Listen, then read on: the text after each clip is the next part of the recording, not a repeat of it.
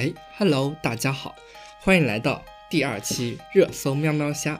那今天我也将给大家带来一些呃微博上或者是比较有趣或者是呃很多人关注的新闻。那话不多说，接下来进入我们的第一条新闻。第一条新闻讲的是浙江高考啊，又是出了续写的题目，然后。呃呃，是浙江英语的高考又出了续写的题目，然后是关于一个南瓜套头的一个故事，好像是。那因为我没有看到这个题目，所以不知道它具体讲的是啥，只是看到了一群人转发他的吐槽啊，然后好像浙江他们那边高考的。呃，那个模式啊，和江苏和全国都不太一样。他们的那个英语好像是可以考几次的，然后，呃，然后他们那个英语是可以是主要是是会英语作文是会出那个概要和续写这两种。然后好像是看这个评论，意思是他们已经连续出了好多次续写了，好像就出了一次概要。对，然后而且这次很奇怪的就是他们的 续写关于写的竟然是南瓜套头，所以听上去应该是和那个万圣节有一些关系啊啊！但是这个南瓜套头啊，这个活动怎么说？或者说南瓜这个东西啊，就是在我们中国的这个文化里面啊，就不不适合万圣节那个比较相关啊，像万圣节那个抠南瓜就是。雕东雕那个一个像鬼一样的脸啊，都是那个西方传过来的。那我们中国的南瓜好像都是用来吃的，而且好多南瓜应该，反正我看到的很多南瓜都是那种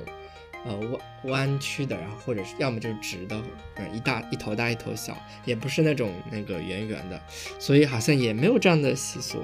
啊。总之就是看到这个呢，就觉得就是不太。接地气，或者说不太和我们生活相关啊。那说到这个事情，就是说，你看这个浙江英语高考也出这样的题目，所以好像我们很多考试呢，或者说这种出题，都很乐意出一些其实和我们生活不太相关的事情啊，对吧？然后啊，包括我们自己写作文，其实也有一些那个很多素材啊啊，都是需要。呃，有一些所谓的什么素材资料库啊，或者什么之类的，就是有这种所谓的素材库，然后自己去找。那我感觉就是，呃，一方面是题目啊，它出的不切合呃人的生活；另一方面就是我们的很多学生呢，他们就是好像是生活经验比较少，或者说接触的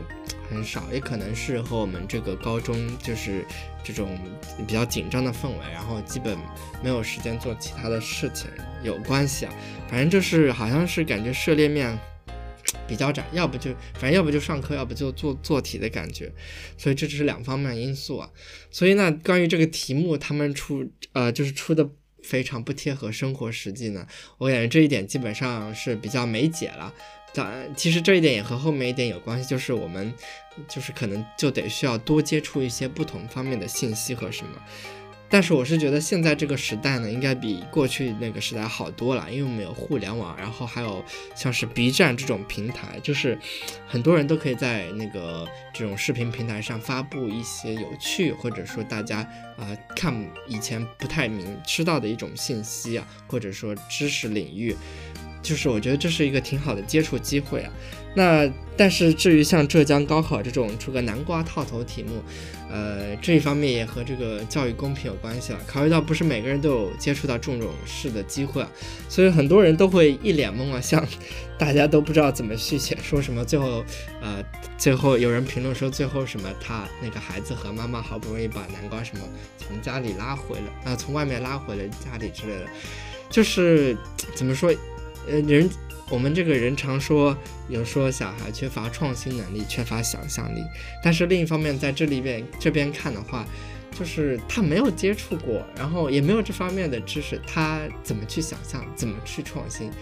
那我觉得想象，无论是写续写、想象和创新，这种都得基于上你自己得有一个至少一个体验或者类似的体验才能够做的事情，嗯。呃，那至于是科幻或者奇幻那种想象，其实说到底也是你有一个呃所谓的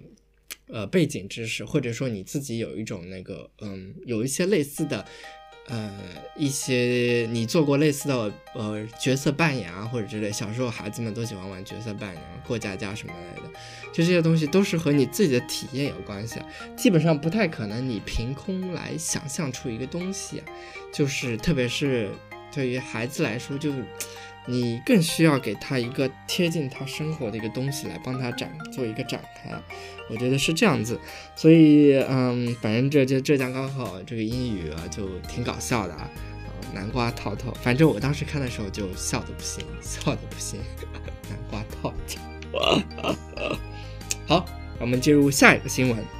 那下一个新闻可能就稍微沉重一点，呃，是是前两天的微博热搜，那讲的是九零后员工没自愿加班被集体扣一个月绩效。那这是一个什么消息呢？是说一个好像是九零后员工啊，他们因为一天没加班，要扣除上个月的绩效，是，呃，是这样一个事情。那具体是哪个？是郑州一家叫启阳公司的员工啊，他告诉这个。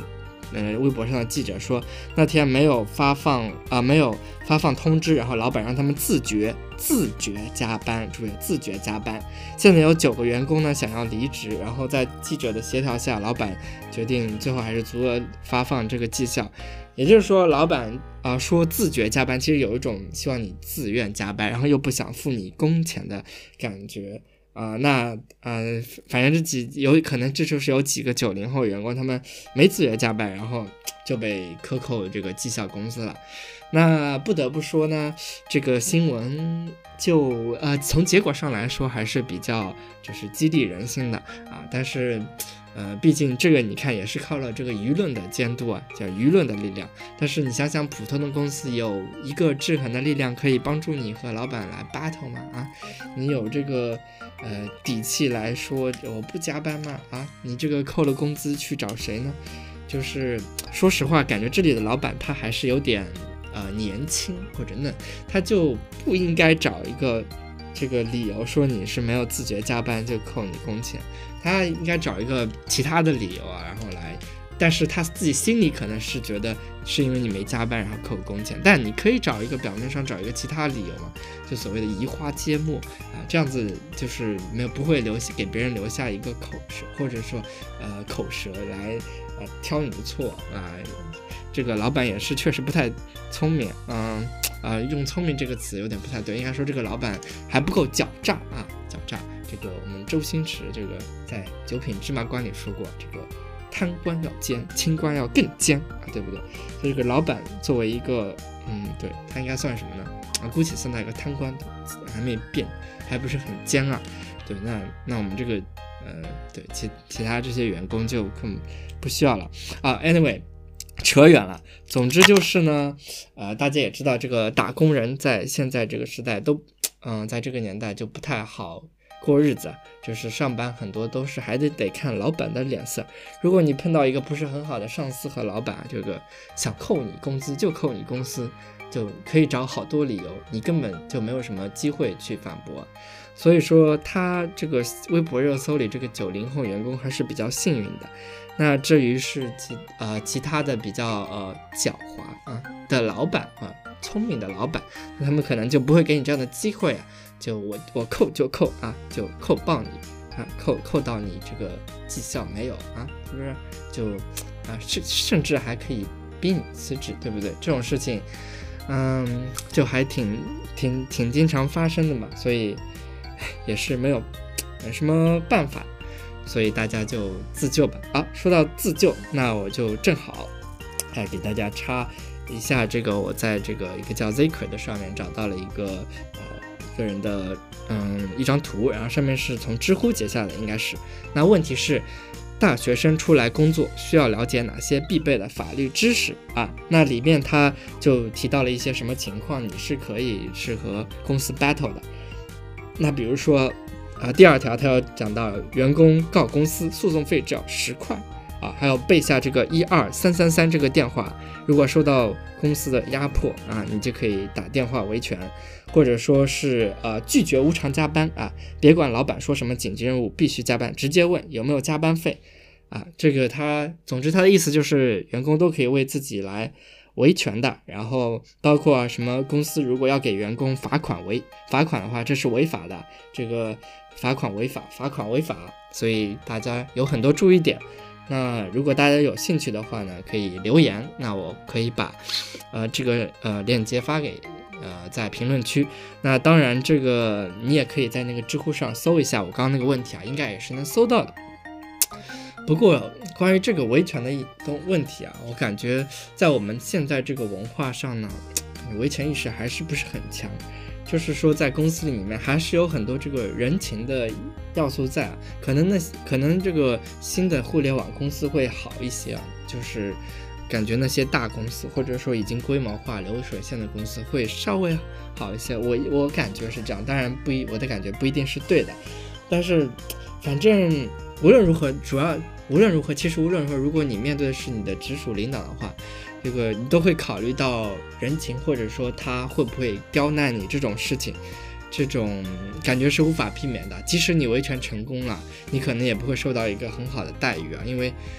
嗯，你怎么说就是这样，因为他那个。那个人呢？那个你的领导，他可能也不会受什么处罚，对不对？然后你可能继续当他的下属，但你们公司，但你们的关系可能因为你的维权就搞僵了。当然，我不是说你的维权不对啊，但是结果上来说，很有可能会导致这样的结果，那导致你可能就在里面无法进行一个良好的工作，所以这也是一个非常